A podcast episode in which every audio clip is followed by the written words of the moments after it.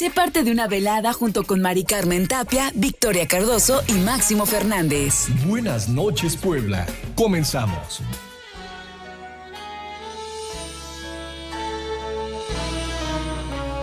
Si tú sientes cerca un barullo y no sabes qué es, es un ángel llegando aunque no lo ves para acercar nuestras oraciones a Dios. Abre el corazón y comienza a cantar. Que no hay gozo más grande que el amor celestial y los ángeles ya vienen a celebrar. Sí, vuelan los ángeles en el lugar en medio de todos y sobre el altar, trayendo las manos llenas de bendiciones. Sé si el cielo bajó, qué fue lo que pasó. Yo sé que está lleno de ángeles, sí, y que el mismo Dios está aquí. Muy buenas noches, Puebla. Son las 8 de la noche con 5 minutos. Queremos darles la más cordial bienvenida a este su programa Buenas noches, Puebla.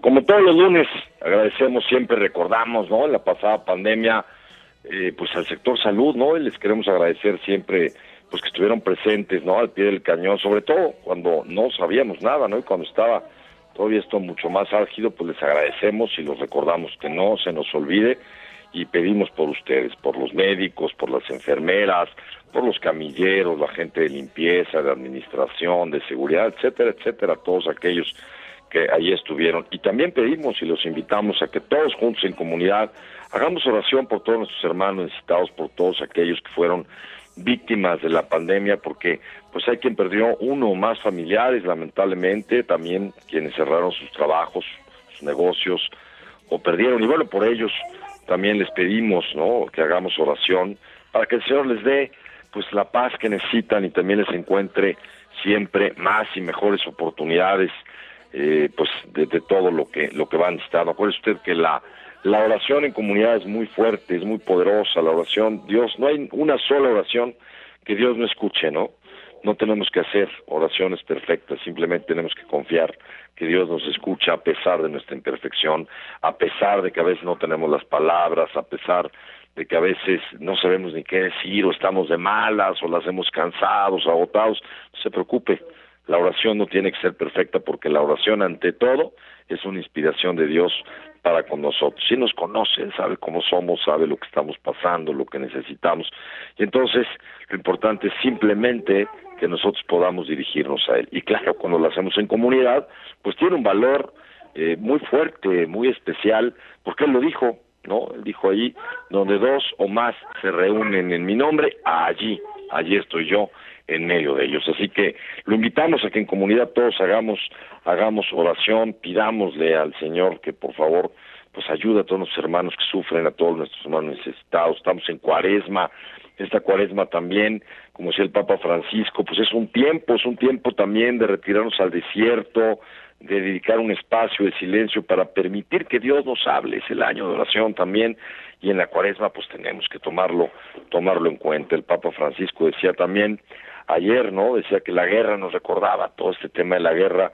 La guerra es una derrota siempre y en todas partes donde se combate, las poblaciones se agotan, decía el Papa. Oremos, oremos juntos, sin cansarnos, para que reine la paz, para que el Señor, pues, toque, toque por esos caminos que solo Él conoce, el corazón de todos aquellos que están inmiscuidos y que son los provocadores de todo este asunto que les dé lo que necesitan para que esta guerra pare, la de Israel, la de Gaza, la de Ucrania, la de tantos lados. También hay guerras que no se mencionan, ¿no? De guerras civiles, guerras a lo mejor en África que hay muchos movimientos armados, en otras partes, por todos lados, pidamos al Señor que haya esa paz, es, es, es algo muy importante y bueno, el Papa no ha cesado de decirnos, ¿no? Que pues ojalá, ojalá de verdad podamos, podamos cuanto antes eh, ponernos en oración, ¿no? Y confiemos, confiemos que el Señor escucha, siempre escucha todo lo que, lo que le pedimos. De la misma manera, en esta cuaresma, pues recordar, por supuesto, el sacramento de la confesión,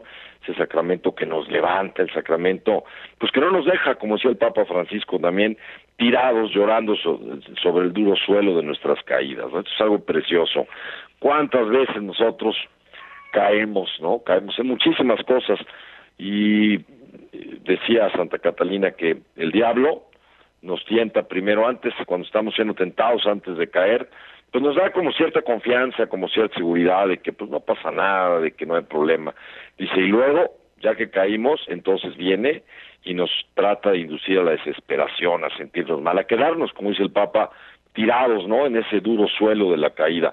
Pues no le hagamos caso, ¿no? Caeremos cien veces, pues ciento uno nos levantaremos, ¿no? Por eso está la confesión, el sacramento precioso, ¿no?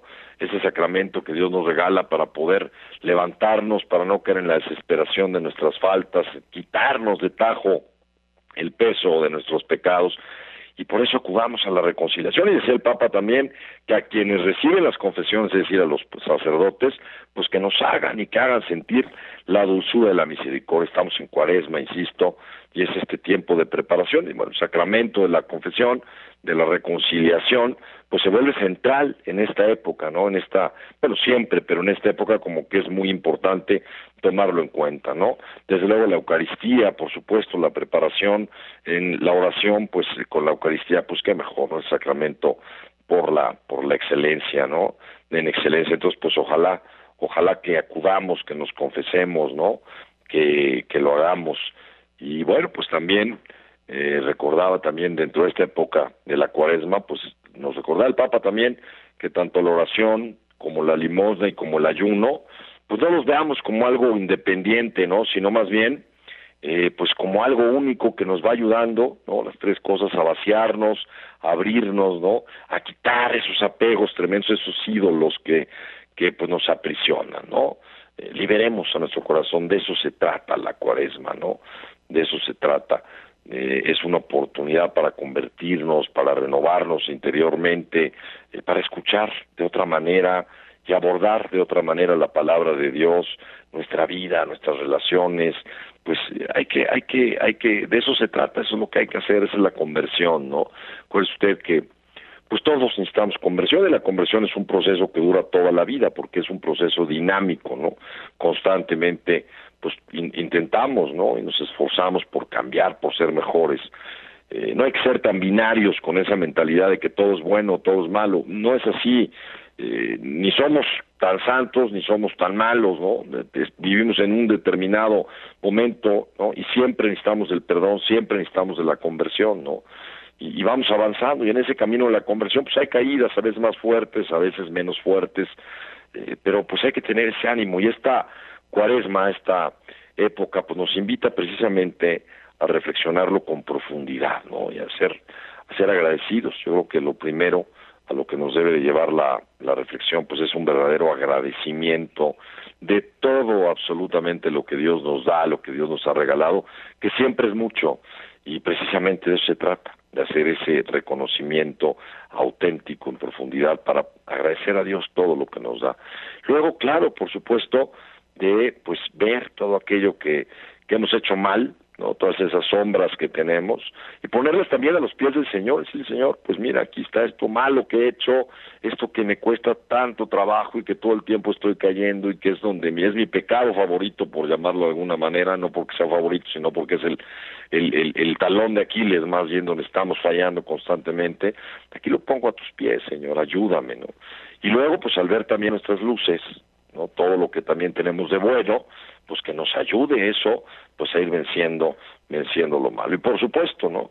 Esto nos tiene que conducir necesariamente la conversión, pues nos lleva a obrar, a obrar en misericordia. Decía Santa Teresa de Calcuta que pues no hay que estarse preocupando por no hacer el mal, más bien hay que preocuparse por hacer el bien. En la medida en la cual nosotros hacemos el bien, dejamos de hacer el mal.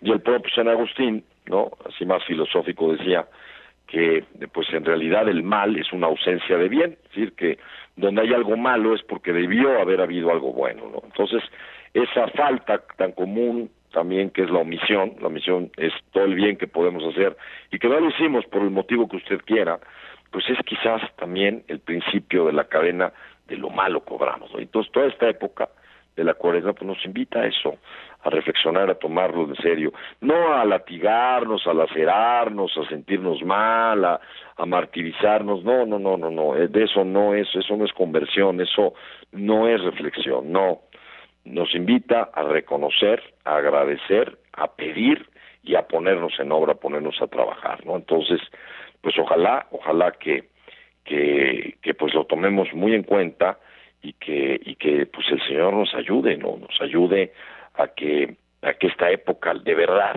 empezamos el, este el primer domingo de Cuaresma, ¿no? Y, y vamos a hablar ahorita de, de, las tentaciones, ¿no? Que con esto iniciamos, porque la liturgia pues nos lleva de la mano para ir eh, ayudándonos precisamente en este ejercicio de la conversión. Vamos a platicarlo, pero pues estamos ese desierto, ¿no? Ese desierto que es disponernos, ponernos, ponernos en manos de Dios y empezar, insisto, acuérdese usted que una de las grandes tentaciones en las que luego caemos es en la tentación de la perfección. Queremos orar perfectamente bien, queremos reflexionar y meditar perfectamente bien, pero nosotros no somos perfectos, así que está un poco difícil que lo logremos. Lo que tenemos que hacer es con todos nuestros defectos y con toda nuestra imperfección ponernos a orar, ponernos a reflexionar y ponernos a meditar. Vamos a la pausa, 8 con 15, no se vaya, volvemos. Comunícate con nosotros al 222-273-3301 y 02 y comparte con nosotros una noche especial. Buenas noches, Puebla. Disfruta tu noche con alegría. Estás escuchando Buenas noches, Puebla.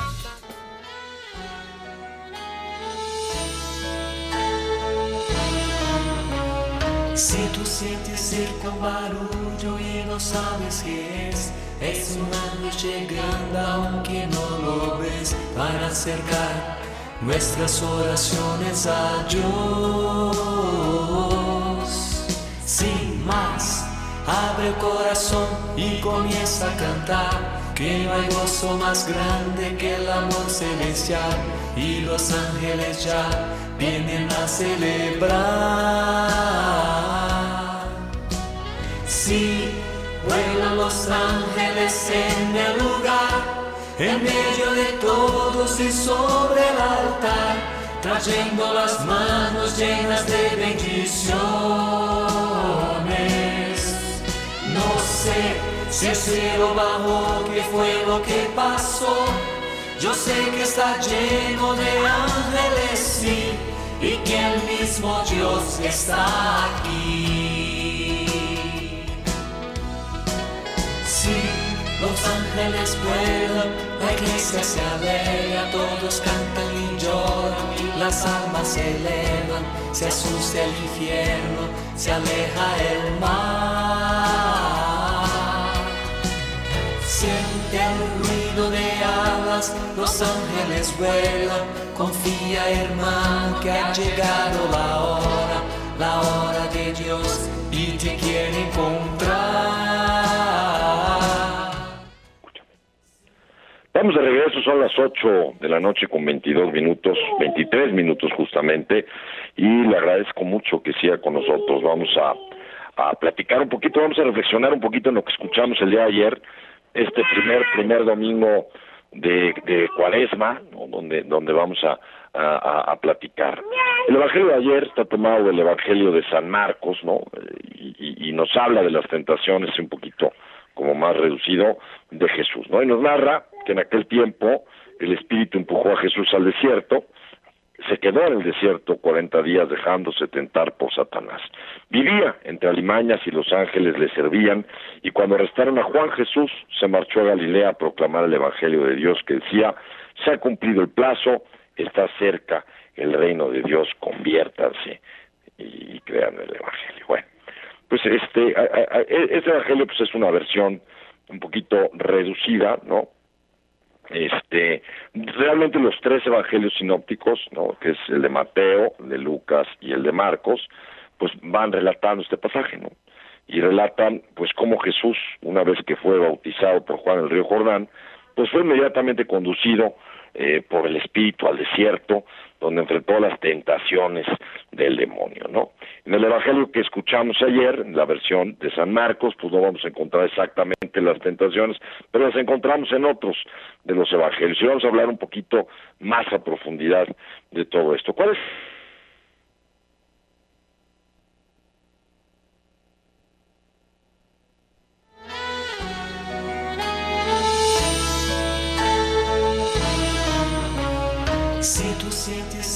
barullo y no sabes qué es. Es un ángel llegando aunque no lo ves para acercar nuestras oraciones a Dios.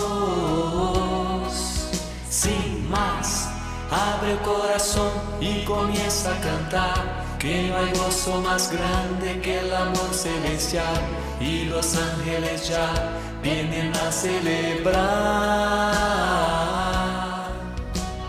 Sí, vuelan los ángeles en el lugar, en medio de todos y sobre el altar, trayendo las manos llenas de bendiciones. No sé si el cielo bajó, qué fue lo que pasó. Yo sé que está lleno de ángeles, sí, y que el mismo Dios está aquí. Los ángeles vuelan, la iglesia se alegra, todos cantan y lloran, las almas se elevan, se asusta el infierno, se aleja el mar. Siente el ruido de alas, los ángeles vuelan, confía hermano que ha llegado la hora, la hora de Dios y te quiere encontrar.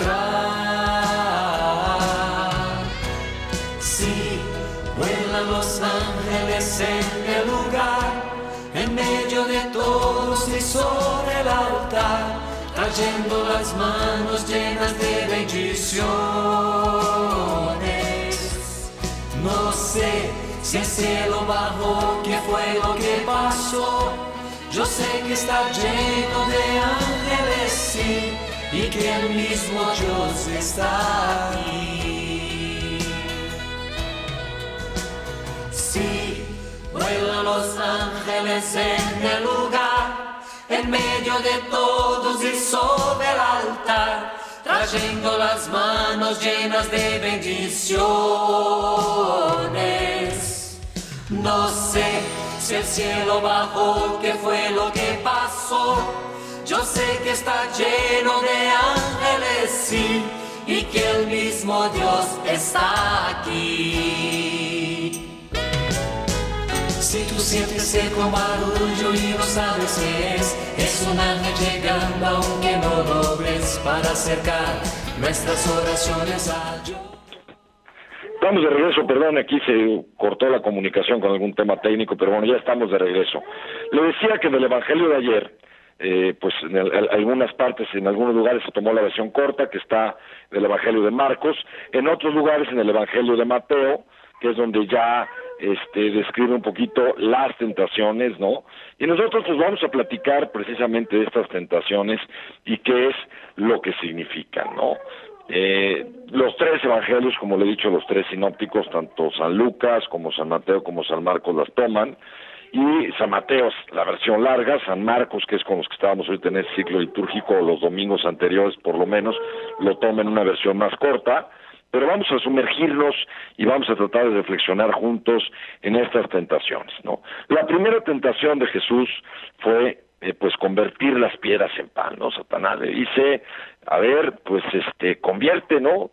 Jesús tiene hambre, nos dice el evangelio que siente hambre y eh, al sentir hambre, pues era pues muy fácil, ¿no? Caer en esa en esa primera tentación que era pues convertir las piedras en pan, ¿no? Entonces, pues esa es la, la, la, primera, la primera tentación. Entonces vamos a platicar un poquito de ella y vamos a entender exactamente de qué, de qué se trata, ¿no? Y bueno, pues a ver, vamos a ver. La primera tentación, pues es esta invitación, como hemos dicho, de convertir las piedras en pan. Y el sentido de esta tentación pues la podemos entender desde varias vertientes o varias variantes, ¿no? La primera de ellas pues es la tentación de romper el ayuno, ¿no? Perdiendo todo sentido religioso en aquellos 40 días Jesús, como lo hemos leído también en el Evangelio, pues es inspirado por el Espíritu a estar en ese proceso de oración, en ese proceso de ayuno importantísimo para el inicio de su vida pública con esa profundidad, esa reflexión. Entonces era como la primera tentación el romper el ayuno, pues es como decir eh, esa tentación contra lo que Jesús estaba o contra lo que Jesús estaba preparándose, ¿no? Otra opción, bueno, pues evidentemente es esas este, facultades, ¿no? De utilizar Jesús sus dones, sus facultades en provecho personal, ¿no? Jesús, pues era poderoso, ¿no? Pero ese poder, pues era ocupado para para los demás, ¿no? No para ocuparlo en sí mismo, sino para, para convertir y para realizar precisamente la cercanía al reino de Dios. Y bueno, pues vamos a la pausa, son ocho con treinta. En un momento estamos de regreso. Comunícate con nosotros al 222-273-3301 y 02 y comparte con nosotros una noche especial. Buenas noches, Puebla. Disfruta tu noche con alegría. Estás escuchando Buenas noches, Puebla.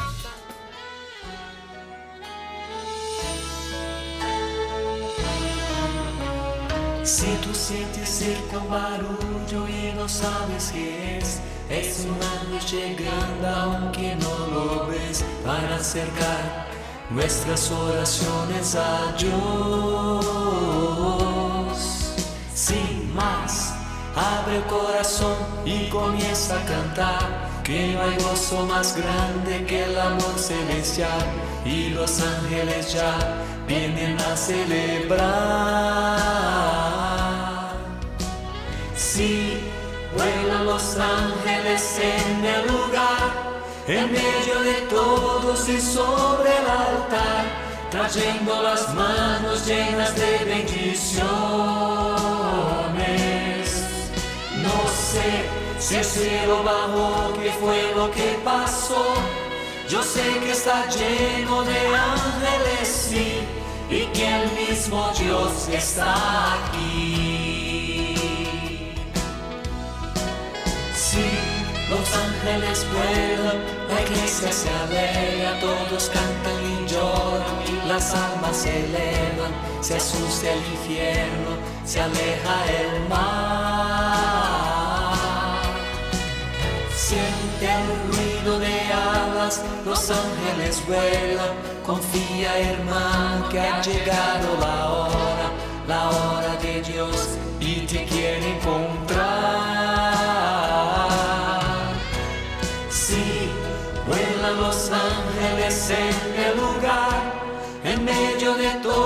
y sobre el altar, trayendo las manos llenas de bendiciones. No sé si el cielo bajó, qué fue lo que pasó. Yo sé que está Estamos de regreso cuando son las 8 de la noche con 34 minutos. Le agradezco mucho que continúe con nosotros. Y pues estamos juntos reflexionando este primer, bueno, este primer evangelio, o más bien el evangelio del primer domingo de Cuaresma, que pues evidentemente nos va llevando de la mano para iniciar todo este tiempo que estamos eh, viviendo de, de, de conversión, de reflexión, sí, de arrepentimiento y de convicción, de convicción de cambiar y de ser mejor. Eh, recordamos, ¿no? Eh, los tres evangelios sinópticos, tanto San Lucas como San Marcos y Mateo, toman, toman eh, este pasaje de manera diferente, ¿no? El de Marcos es la versión corta, en algunas iglesias se leyó el de Marcos, en otras el de Mateo, de Mateo es la versión pues más larga donde ya especifica las tentaciones, el de Marcos simplemente menciona que fue tentado Jesús por Satanás, y bueno, pues vamos a meternos un poquito a entender estas tentaciones. Estábamos hablando, ¿no?, de esta primera tentación, que era que Jesús, pues sintió hambre, como dice el Evangelio de Mateo, y entonces el diablo se le presentó y le dice, bueno, pues mira, si tienes hambre, ¿qué te parece si conviertes, conviertes las piedras, estas piedras en pan, ¿no? Y bueno, esta tentación, como decíamos, la podemos abordar eh, pues en, varias vertientes, ¿no? En, en, varias vertientes. La primera vertiente eh, que podríamos que podríamos este eh, entender es es la, la, tentación de, pues de, de, claudicar en esto que Jesús está iniciando, ¿no? Es decir, Jesús se va al desierto con esta inspiración del Espíritu a ayunar, a orar, pues para prepararse, ¿no? A lo que va a iniciar esta vida pública que va a iniciar y, y prepararse sobre todo, pues para el reino, ¿no? Esa es la primera tentación, esa tentación que también nosotros experimentamos, eh, pues de distracción, de romper, ¿no? Jesús quería el diablo tentarlo para que rompiera el ayuno, para que se distrajera, para que abandonara, ¿no? Obviamente hay, hay quien dice, bueno, pues el, diablo claro que intuía que Jesús era el Mesías, no lo sabía, no lo sabía, eh, pero lo intuía, ¿no? Y entonces por eso, por eso quiere quiere este eh, tentarlo no quiere saber o sea sabe intuye se da cuenta de de, de, de esta eh, pues de Jesús y de esta de esta fuerza esta fortaleza no Jesús va a iniciar su vida pública recordemos no y Jesús qué le contesta no le contesta al diablo le dice no solo de pan vive el hombre sino de toda palabra que sale de la boca de Dios, ¿no? Entonces ahí empieza esta primera tentación, en esta primera vertiente que podríamos pues platicar o, reflexionar juntos, ¿no? Otra vertiente pudiera ser pues como lo platicábamos también este uso de todas las facultades de Jesús para uso personal, ¿no? A ver, convierte, hace un show también, ¿no? Este, y, y, vamos a ver, a ver si eso puedes hacerlo, ¿no?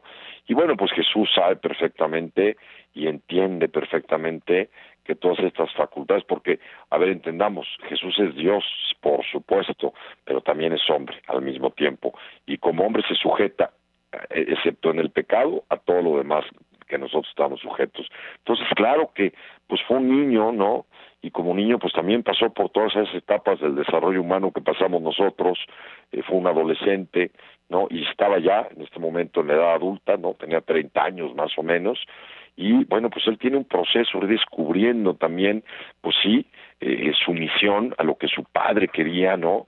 Y está sujeto también a esa parte, ¿no? Igual que nosotros, ¿no? Entonces va descubriendo y por eso también dice el Evangelio, fue arrebatado por el Espíritu, el Espíritu lo llevó, lo llevó precisamente al desierto. Y en ese desierto, en ese ayuno, en esa oración, pues Jesús va a descubrir exactamente lo que su Padre, lo que Dios Padre quiere de él, ¿no? Y entonces el diablo, pues obviamente lo tienta, ¿no? Y lo tienta, pues para evitar que Jesús Jesús inicie esa vida pública, ¿no? Ese camino eh, de, de, predicación del reino de Dios. Entonces quiere, por un lado, que utilice esas facultades de Jesús para provecho personal y por otro lado, pues quiere evitarle, evitarle el caminar, el, el, el, el, romper con todo este tiempo de reflexión, ¿no? A nosotros también, pues creo que esta, esta otra vertiente en la que pudiéramos reflexionar esta primera tentación, pues es todo lo que tiene que ver también eh, pues con lo sensual, es decir, con los sentidos, ¿no? Esas tentaciones que tenemos a veces de la carne, esas tentaciones que tenemos, eh, pues del, del, del despilfarro, ¿no? Ese del, de la búsqueda del placer, de la comodidad, del confort, de, de, pensar solo en nosotros mismos sin darnos cuenta, ¿no? Sin darnos cuenta de la necesidad del otro. Yo creo que es una tentación en la que la sociedad en la que habitamos el día de hoy pues cae muchísimo, ¿no? Es una, bueno, quizás en las tres, por supuesto, cuando vayamos platicando las otras, pero pensemos en esta parte, ¿no? De dar placer, de la búsqueda simplemente la comodidad, del confort por el confort, ¿no? Del no esforzar, esta cultura eh, que ve el sacrificio como algo súper negativo, ¿no? Eh, que ve eh, cómo nos cuesta, ¿no? Por ejemplo, inclusive los católicos ayunar, cuando hablamos de ayuno, ¿no? Pues hay quien dice, ay, no, ¿para qué ayunas? ¿De qué sirve? No sirve de nada, mejoras esto, mejoras lo otro. Bueno, claro, obviamente hay muchas cosas que podemos hacer además de ayunar, ¿no? El tema es que cuando decimos eso, pues ni ayunamos ni hacemos lo otro que decimos, esa es la realidad, ¿no? Eh, porque nos cuesta mucho trabajo sacrificarnos, nos cuesta mucho trabajo quitarnos cosas en favor de los demás, en favor de nuestra propia familia, de nuestros vecinos, de nuestros amigos, de nuestros compañeros de trabajo y, pues de todos nuestros hermanos necesitados. Nos cuesta mucho trabajo, ¿no? Y, y esta tentación, pues es una tentación en la que constantemente estamos cayendo, ¿no?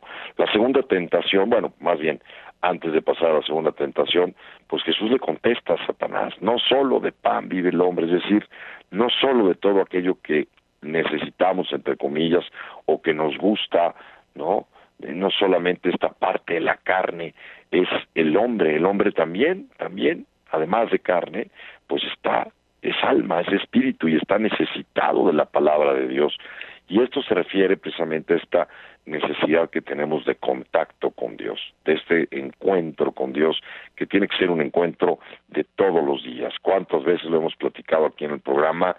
Eh, ese encuentro que tiene que ser de todos, los, no, no, no solamente de todos los días, sino de cada momento del día, es decir, invitar a Jesús a ser, pues eso, un amigo nuestro, el compañero nuestro de todos los días, invitarlo en las cosas más simples, en las necesidades más, más, más tontas que podríamos decir, en, en los momentos difíciles, en todo momento, ¿no? Jesús tiene que ser el centro, el centro de nuestra vida.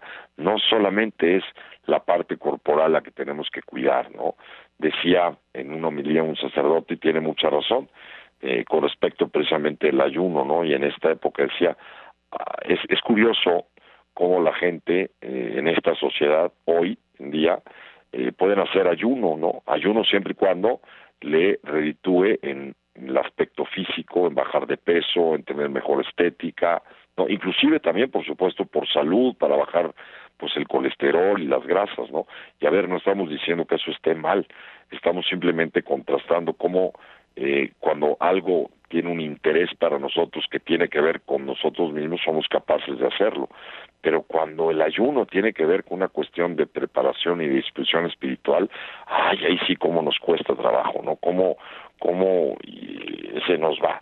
Es muy complicado, eso nos pasa, ¿no? Es algo que nos pasa siempre y que yo creo que nos ha pasado siempre en la humanidad y nos seguirá pasando durante el resto de nuestra vida. Pero Jesús tiene una palabra y esa palabra es recordar precisamente que no solo de pan vive el hombre, no solamente nuestro aspecto corporal es el único que hay que tomar en cuenta, sino también el espiritual y que tiene que haber ese equilibrio. Insisto, no somos carne más espíritu, somos una sola unidad. La división de carne y espíritu, bueno, pues es para tratar de entender esta dimensión de otra manera, ¿no? Pero somos indivisibles, ¿no? Pero bueno, la parte de, del espíritu a veces, ¿cómo lo olvidamos, no? Y esta es precisamente una época, un tiempo especial para poder recordar, para poder preparar, para poder alimentar precisamente el espíritu y esa es la, la primera tentación, ¿no? La segunda, la segunda tentación que nos narra Mateo habla precisamente que pues lo, lo, lleva no ahí a la parte más alta del templo y le dice pues a ver si eres el hijo de Dios lánzate no aviéntate no y este y le dice pues porque no va a pasar nada no ahí ahí ahí está escrito que pues sus ángeles los ángeles de Dios te cuidarán no y te tomarán en sus manos para que no tropiece no y Jesús le contesta a Satanás, y también está escrito, no tentarás al Señor tu Dios. Y pues vamos a, reflexionar esto, lo que significa, ¿no? Y, y, cómo también a nosotros nos, nos, nos, nos, nos tienta de esta manera, ¿no? Esta tentación, pues es la tentación de poner a prueba a Dios, ¿no? Eh, pues evidentemente Jesús es Dios, ¿no? Y en esta vida terrenal, pues eh, siempre estuvo o gozó no esta protección divina no este pero bueno esta protección divina pues tampoco lo autorizaba a hacer shows no a, a, cometer imprudencias precisamente como las que le ponía el demonio. Y bueno pues vamos a platicar de esto pero vamos primero a la pausa son las ocho con cuarenta y cinco no se vaya volvemos. Comunícate con nosotros al 222-273-3301 y 02 y comparte con nosotros una noche especial. Buenas noches, Puebla. Disfruta tu noche con alegría. Estás escuchando Buenas noches Puebla.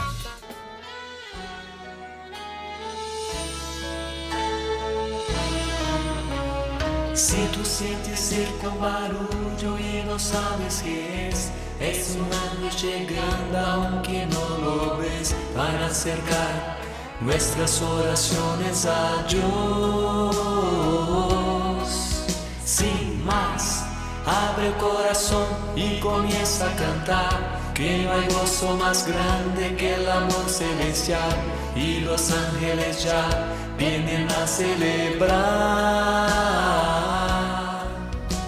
Sí, vuelan los ángeles en el lugar. en medio de todos y sobre el altar, trayendo las manos llenas de bendiciones. Si el cielo bajó, qué fue lo que pasó. Yo sé que está lleno de ángeles, sí, y que el mismo Dios está aquí. Sí, los ángeles vuelan, la iglesia se alegra, todos cantan y lloran, las almas se elevan, se asusta el infierno, se aleja el mar. Siente el ruido de alas, los ángeles vuelan, confía hermano que ha llegado la hora, la hora de Dios y te quiere encontrar. Sí, vuelan los ángeles en el lugar, en medio de todos y sobre el altar, trayendo las manos llenas de bendiciones. Sé si el cielo bajó, qué fue lo que pasó. Yo sé que está lleno de ángeles, sí, y que el mismo Dios está aquí. Sí, vuelan los ángeles en el lugar, en medio de todos y sobre el altar, trayendo las manos llenas de bendiciones. No sé si el cielo bajó, qué fue lo que pasó. Yo sé que está lleno de ángeles, sí, y que el mismo Dios está aquí. Estamos de regreso, son las 8 de la noche con 49 minutos. Muchísimas gracias por continuar con nosotros. Y estamos reflexionando juntos este Evangelio de las tentaciones de Jesús. Eh, ya habíamos platicado de esta primera tentación y estábamos antes de la pausa adentrándonos a esta segunda tentación que es cuando el diablo lleva a Jesús a la parte más alta del templo y le dice, bueno, pues a ver, si eres el Hijo de Dios, pues lánzate porque está escrito que los ángeles te cuidarán y no dejarán que tropieces, ¿no? Con piedra alguna, ¿no? ¿Qué le proponía el diablo al Señor? Le proponía también un poco esta parte que en la que nosotros queremos mucho, ¿no? Que es la parte del sentirse, ¿no? Y de utilizar, por supuesto, las facultades para uno mismo, los dones para uno mismo, solo para uno mismo, pero es esa tentación de estar como como en, el, en la fama, ¿no? Podríamos llamarla así, a lo mejor es esa tentación de, de destacar, de estar por encima de los demás, ¿no? Un poco es eso, ¿no? Este Jesús, pues sí, como decíamos, toda su vida, pues eh, es Dios y gozó de la protección de su Padre, pero pues no había, ¿no? Y Jesús no cayó nunca en esta imprudencia, porque es la tentación, ¿no? De, de, tentar a Dios, ¿no? Jesús le contesta, está escrito, no tentarás al Señor tu Dios, ¿no? Eh, seguramente no fue la única vez, eh, por supuesto, que Jesús tuvo esta tentación, ¿no? Pienso así rápidamente, recuerdo las palabras de los ladrones, ¿se acuerda usted? Ahí en el pie de la cruz, cuando Jesús está, eh, en, pues ya, en, en, crucificado junto con los otros dos, pues aquel ladrón gestas, ¿no? Pues es un poco esta misma frase, ¿no? Si tú eres el Hijo de Dios, pues a ver, bájate y bájanos, ¿no? Es un poco el cambia esto, ¿no? Es esa tentación, eh, sí, eh, donde eh, pues se demuestre un poder por encima del otro, ¿no? Es esa tentación de poner a prueba a Dios, ¿no? Una tentación que nosotros pues eh, comúnmente la tenemos, ¿no? Eh, comúnmente cuando nosotros le pedimos a Dios algo y parece que Dios no nos escucha, parece que ese algo pues no se dio o se dio de manera distinta, ¿no? O no se ha dado todavía, ¿no? Porque también a veces no podemos saberlo, este pues tenemos esa tentación, esa tentación de poner a prueba a Dios, esa tentación de decir, ah, pues como no me escuchaste o como no me has escuchado, pues yo ya no creo en ti, eh, me molesto, ¿no? Es un proceso eh, indudablemente en el que hemos pasado, ¿no? Eh, es una tentación fuerte, es una tentación muy difícil, ¿no? indudablemente, eh, y que vamos pasando también este nosotros, ¿no? Pero Jesús contesta, ¿no? ¿Qué le contesta a Satanás en esta en esta tentación, ¿no? Y, ahí encontraremos, ¿no?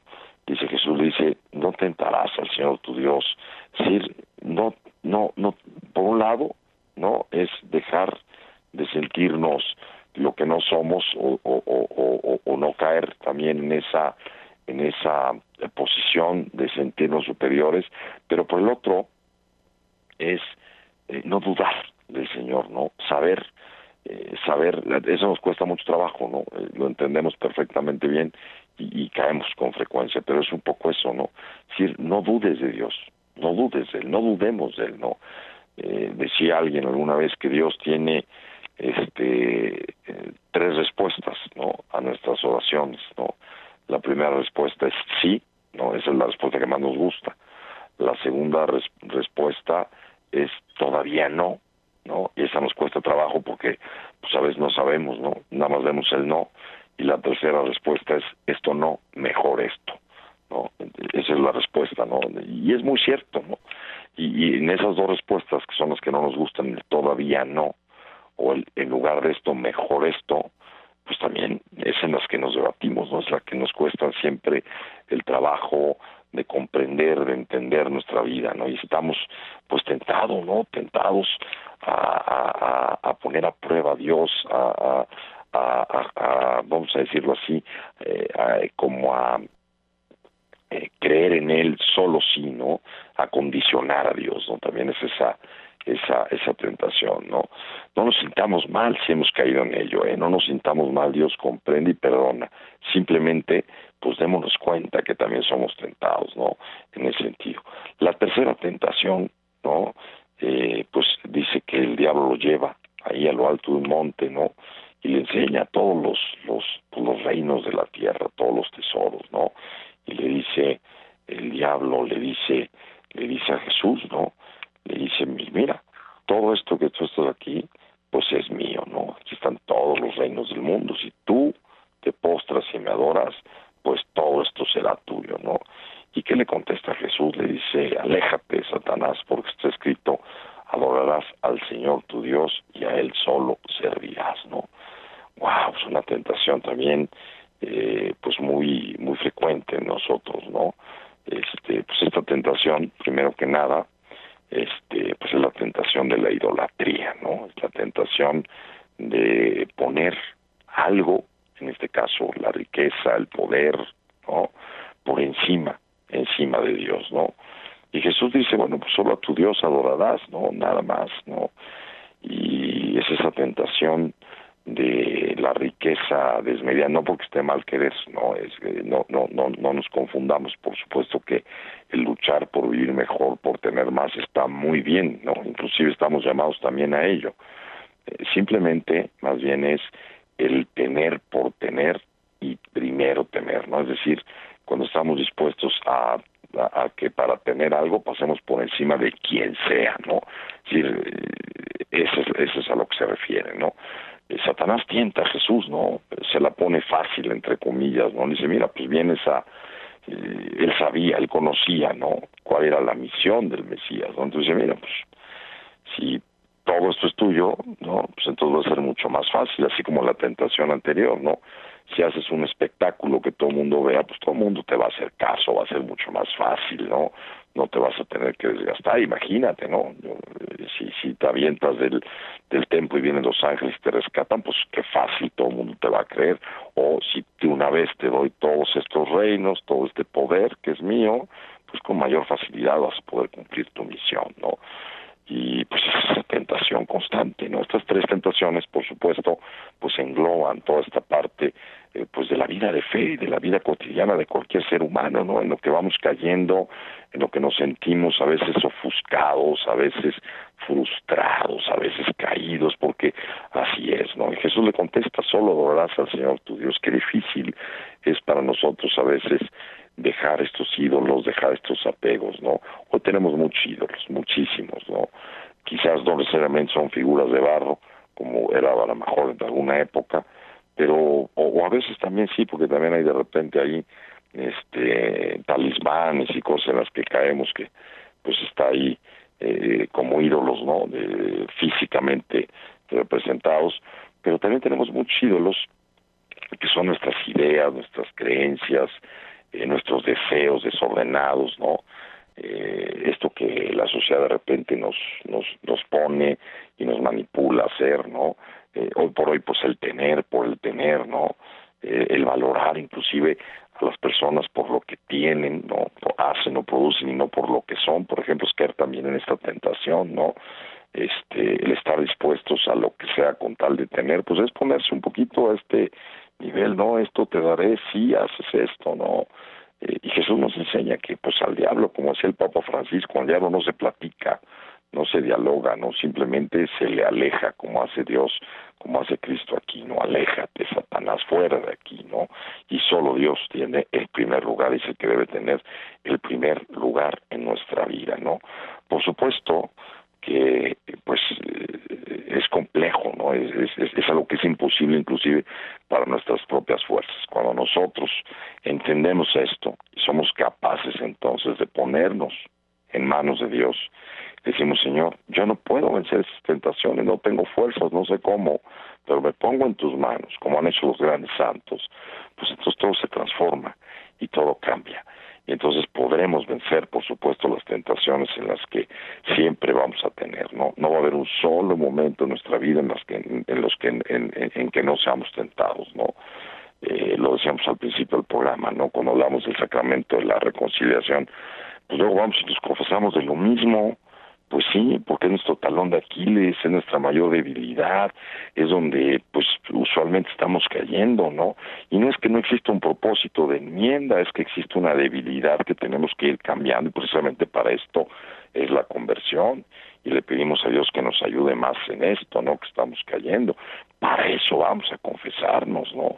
Precisamente para obtener esa ayuda sobrenatural extraordinaria que es la gracia, y esa gracia unida por supuesto siempre a nuestra voluntad, pues nos llevará y nos conducirá a ir, a ir, a ir haciendo y a ir convirtiéndonos. Decía, por ejemplo, San Ignacio Loyola en, en, sus ejercicios espirituales, ¿no? Decía, bueno, vamos a poner en una libreta, eh, cuando caiga en algo, en, ese talón de Aquiles que conozco, pongo un puntito o una marca cada vez que caiga, ¿no?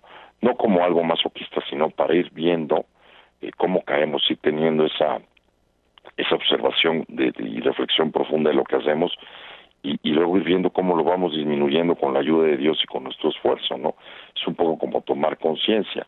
Eh, entonces, para eso es, ¿no? Este evangelio, como le decía al principio, pues nos invita en este tiempo, ¿no? El primer domingo de Cuaresma, pues es para, eh, la liturgia se pone precisamente para ir entendiendo y llevándonos de la mano día a día en estos 40 días eh, que de, de, de, Cuaresma para prepararnos precisamente para la gran fiesta, la más importante, como decíamos, que es la Pascua. Y bueno, pues vamos a la pausa, son las nueve de la noche y de regreso seguimos platicando, no se vaya, volvemos. Comunícate con nosotros al 222-273-3301 y 02 y comparte con nosotros una noche especial. Buenas noches, Puebla.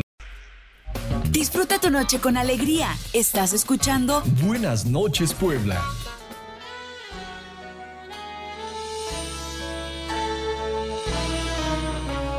Si tú sientes cerca un barullo y no sabes qué es, es una noche grande aunque no lo ves, para acercar nuestras oraciones a Dios. Sin más, abre el corazón y comienza a cantar, que no hay gozo más grande que el amor celestial y los ángeles ya vienen a celebrar. Sí, vuelan los ángeles en el lugar, en medio de todos y sobre el altar, trayendo las manos llenas de bendiciones. No sé si el cielo bajó, qué fue lo que pasó yo sé que está lleno de ángeles, sí, y que el mismo Dios está aquí. Sí, los ángeles vuelan, la iglesia se alegra, todos cantan y lloran, las almas se elevan, se asusta el infierno, se aleja el mar. Siente el ruido de los ángeles vuelan. Confía, hermano, que ha llegado la hora, la hora de Dios y te quiere encontrar. Sí, Vuelan los ángeles en el lugar, en medio de todos y sobre el altar, trayendo las manos llenas de bendiciones. Sé si el cielo. Estamos de regreso, son las nueve de la noche con tres minutos. Muchas gracias por continuar con nosotros. Y estamos juntos reflexionando esta- este evangelio de las tentaciones, ¿no? Como decía, eh, la, cuaresma nos invita a esta conversión. Es un proceso a tomarlo, siempre durará toda nuestra vida. Pero pues en esta época en particular, la iglesia nos invita a que lo tomemos más en serio o que sea por lo menos el principio para, ¿no? Es decir, que empecemos, ¿no? Al menos a plantearnos la conversión en nuestra vida, ¿no? Y bueno, pues empieza con este evangelio de las tentaciones, porque esto es algo que vamos a estar cotidianamente y constantemente teniendo en nuestra vida, porque pues es imposible que no lo tengamos, ¿no? Jesús también fue tentado y tiene esas tres tentaciones, ¿no? Toda su vida fue tentado, como lo hemos dicho, ¿no? Y el Evangelio pues nos trata de poner la primera tentación como toda esta parte de la comodidad, de lo sensual, del placer, ¿no? La segunda tentación, que es una tentación la más sutil quizás de todas, ¿no? Porque es la de la vanidad, es la del orgullo, es la de sentirse superiores, ¿no? Es una tentación muy compleja, fíjese usted, porque eh, es, es donde, eh, digo, la primera tentación pues es como muy este burda, ¿no? Eh, La tentación de lo material, de lo de lo de, de lo placentero, de lo es como muy burda, ¿no? Inclusive la tercera, ¿no? La tentación del poder, de hacer las cosas más fáciles, de esta situación, ¿no? De, de, de, que lo importante es el fin y no los medios, ¿no? Pues es también como muy, pues como muy evidente, ¿no? Pero esta segunda, pues es una tentación muy peligrosa, ¿no? Este, esa tentación del orgullo, ¿no? Como le dice, es la, es la, la tentación en donde Santa Manás nos enfrenta muchas veces en nuestra vida, ¿eh? Eh le dice a Jesús, ¿no? Eh, aviéntate y no va a pasarte nada, porque Dios pues, protege a todos los que lo aman, ¿no? Entonces no tiene por qué pasarte nada, ¿no? Y en esa tentación creemos también nosotros, ¿no? Cuando de repente decimos, caray, Señor, pues yo me porto bien, yo no le hago mal a nadie, mira, mira lo que me pasó, perdí mi trabajo, eh, lamentablemente tuve un accidente o alguno de mis familiares, o perdí o no se cura mi familiar. Es un poco también esa tentación, ¿no? Esa tentación de enfrentarnos con Dios, fíjese ustedes, es, por eso quizás es la, la más fuerte, ¿no? Esta tentación, como decíamos, Jesús la tiene también, seguramente, ¿no? Durante toda su vida, pero vuelve a manifestarse, pues ahí en la cruz, ¿no? En ese momento tan difícil de Jesús, ahí se le presenta Satanás y lo tienta a través de, de, de gestas, ¿no? Que dice, a ver si eres el Hijo de Dios, pues a ver, bájate, ¿no? Tú puedes calmar ese sufrimiento, el tuyo, el nuestro, el de todos, ¿no? Es un sufrimiento injusto, además, por supuesto que lo era, ¿no? Wow, ese es de las más difíciles, ¿no? Eh, y, y de las más difíciles también en nuestra vida, ¿no? Porque a veces decimos, pues Dios no nos ama, ¿no? Y si nos ama, ¿por qué permite que nos pasen cosas malas, ¿no? Gran misterio, gran misterio que nunca vamos a, a poderle encontrar una respuesta, por lo menos una respuesta satisfactoria, pues no, no, no lo vamos a encontrar, seguro, tengo usted la seguridad que así va a ser. Pero bueno, la iglesia pues nos invita en la lectura el día de hoy, pues de manera especial, a que podamos, ¿no? A que podamos ponerlo en contexto, a que podamos prepararnos, a que podamos reflexionar, a que podamos juntos, ¿no? Bueno, eh, llevar esto, pues para que podamos verdaderamente iniciar o tener este, este proceso de conversión en nuestra vida. Que tiene que durar toda la vida, por supuesto, ¿no? No va a durar eh, un momento y ya, no podemos decir ya nos convertimos, no, estamos siempre en proceso, en proceso de conversión, ¿no? Y ese proceso de conversión, pues este, eh, pues dura toda la vida. Necesitamos de Dios, ¿no? Decíamos también antes de la pausa, este, caray, eh, pues si no, si no, si no le pedimos a Dios que nos acompañe en él, pues no va a haber manera de que lo podamos hacer. A nuestras propias fuerzas no podemos.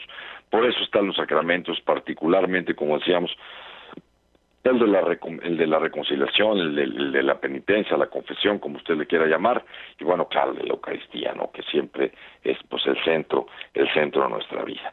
Y bueno, pues que este, este evangelio, este que, que iniciamos eh, con este primer domingo de Cuaresma, pues nos acompañe precisamente durante toda la Cuaresma para que Dios esté presente en nuestras vidas y podamos verdaderamente iniciar este proceso de conversión en nuestras vidas. Nos anime, Señor, a ello y podamos con valor y pues con voluntad entrarle a nuestra conversión.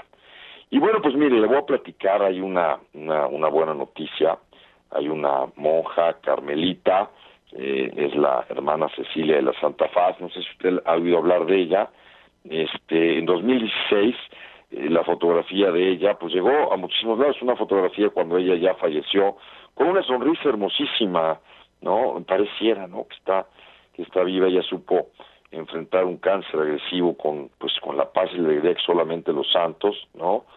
Este, y bueno, siempre vivió en su comunidad, en medio de los sufrimientos, de los dolores, siempre con esa sonrisa, ¿no? Y este, y bueno, supo, supo salir de sí misma en total entrega a Cristo, amó, ¿no? Eh, como dicen, se dejó amar sin límites por Dios y su última voluntad, eh, pues era este que su funeral, ¿no?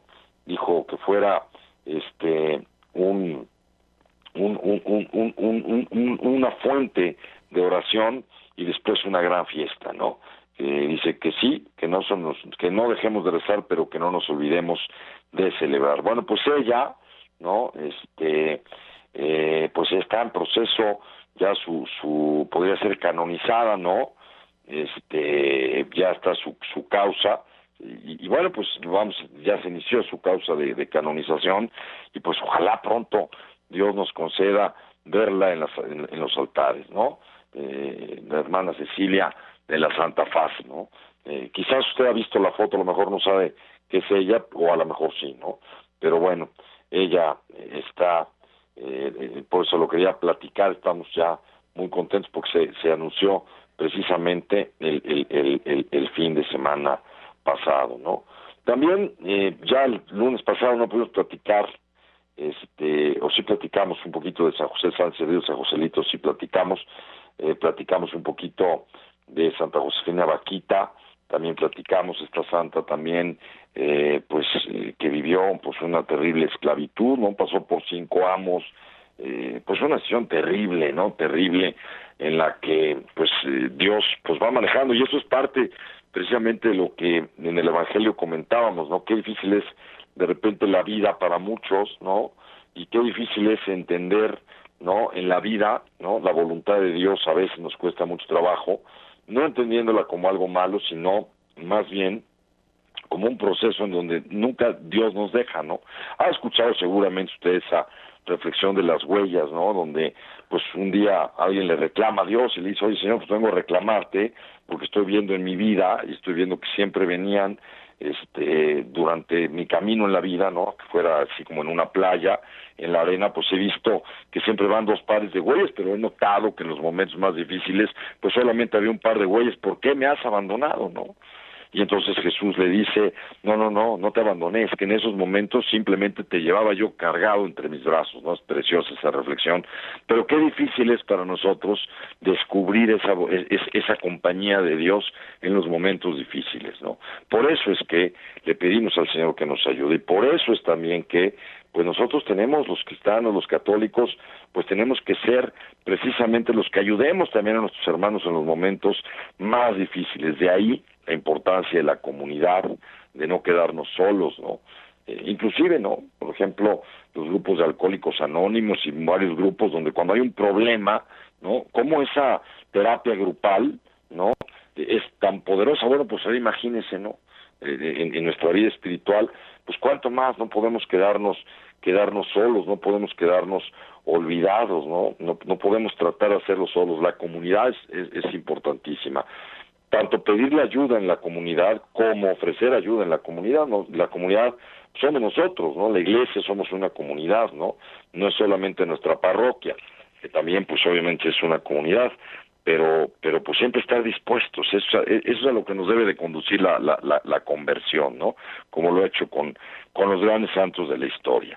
Y bueno, mire, hoy también quiero, como lo hacemos muchas veces, pues recordar el rosario, ¿no? El rosario, que es una oración, este, pues de las más preciadas, ¿no? De las más preciadas que tenemos, y pues lo hemos dicho muchas veces, ¿no? Es, es la oración sencilla, la oración poderosa, Santísima Virgen María en repetidas ocasiones, pues nos ha pedido que, que recemos el rosario por la conversión, por nuestras intenciones, y en esta época de cuaresma, pues el rosario tiene que estar presente, cuanto más, ¿no? Cuanto más de manera especial. La Santísima Virgen pues ha hecho algunas promesas, ¿no? Este, a la hora de a, quien reza el rosario, no vamos a platicar un poquito de ello, pero sobre todo, pues recordar que esta oración, pues es la que nuestra iglesia tiene como su más preciada oración, ¿no? Este, inclusive cuando este se bautiza, ¿no? En el bautizo que es el primer sacramento, ¿no? Pues se regala, ¿no? Un bautizo a, los cejados, en la primera comunión también.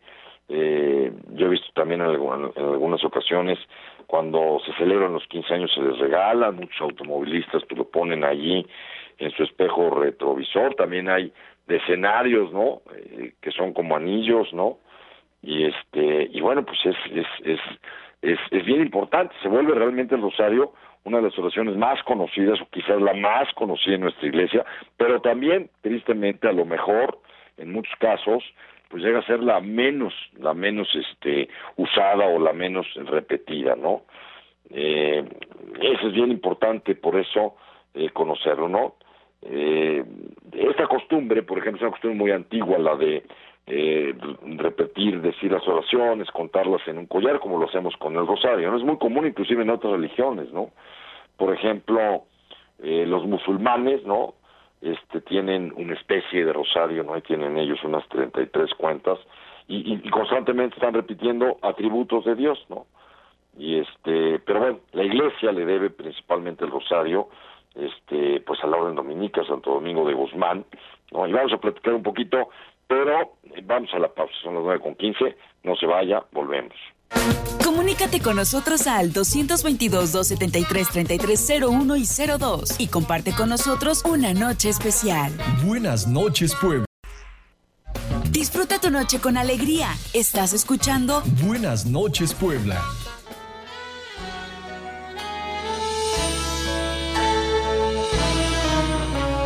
Si tú sientes cerca un barullo y no sabes qué es, es una noche grande aunque no lo ves, para acercar nuestras oraciones a Dios.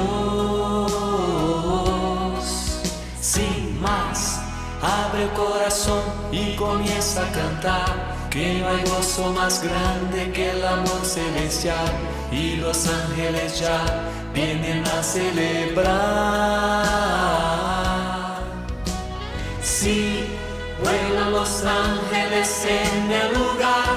En medio de todos y sobre el altar, trayendo las manos llenas de bendiciones. No sé si el cielo bajó, qué fue lo que pasó. Yo sé que está lleno de ángeles, sí, y que el mismo Dios. Estamos de regreso, son las nueve de la noche con 22 minutos. Le agradezco mucho que continúe con nosotros.